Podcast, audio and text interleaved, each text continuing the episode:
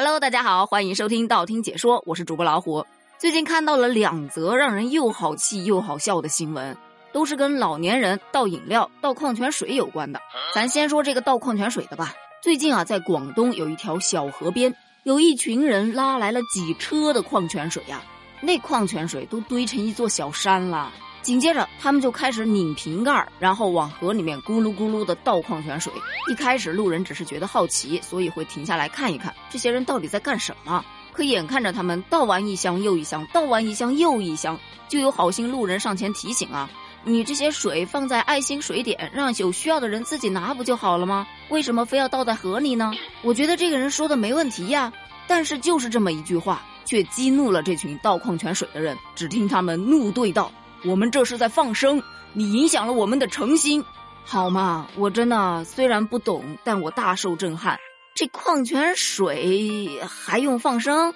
更让我觉得惊奇的是，广东放生协会的工作人员表示，矿泉水里不带生物，倒矿泉水是不属于放生的，而且它也不属于放生协会研究的范畴。你大概会问了，这句话没毛病啊，你为什么会觉得惊奇呢？我惊奇的是，放生居然还有协会。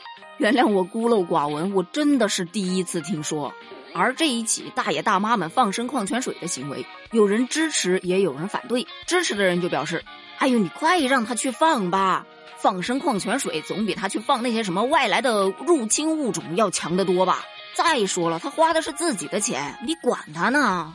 而反对的则表示：“目前水资源这么匮乏，你这样浪费饮用水资源，非常的不提倡啊！”你知道我们国内现在有多少地方在严重的干旱吗？既然是求功德，为什么不送去给人家喝呢？而更多的其实是吐槽，建议大爷大妈们直接放生钱吧，你只用提前告诉我在哪儿放的就行，我保证我只是去看看，我绝对不捡。他这把饮用水放生到不可饮用水里，他考虑过矿泉水的感受吗？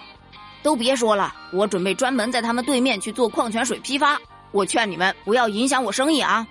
这个事件闹到现在，我个人是觉得呀，会不会是该矿泉水品牌搞的什么营销活动啊？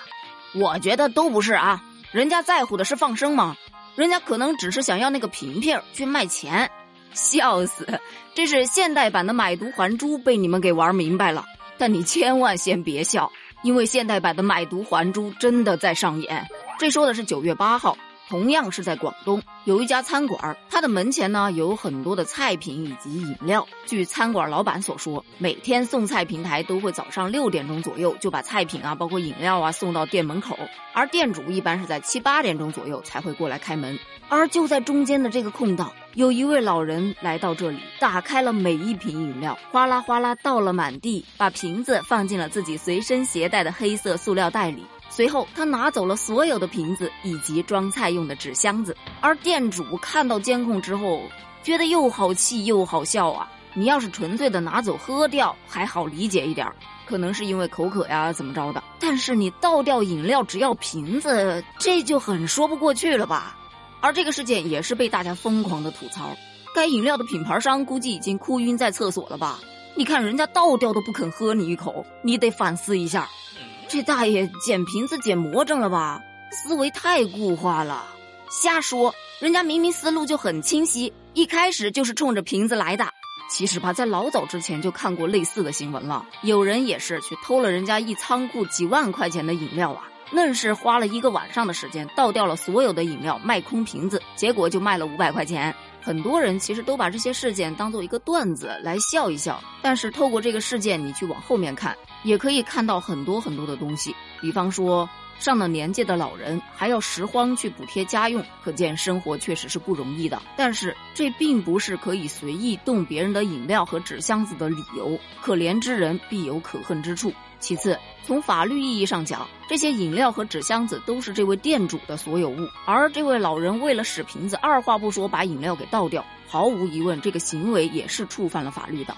如果抛开法律不谈，只从价值的角度上来说，这个行为就是捡了芝麻丢了西瓜，因小失大。但不管从哪个角度去说，这个事儿都说不过去吧。不管你是为了生存，还是为了补贴家用，还是出于别的什么样的原因，不问自取，他就叫偷，触犯了法律的底线，就要承担相应的责任。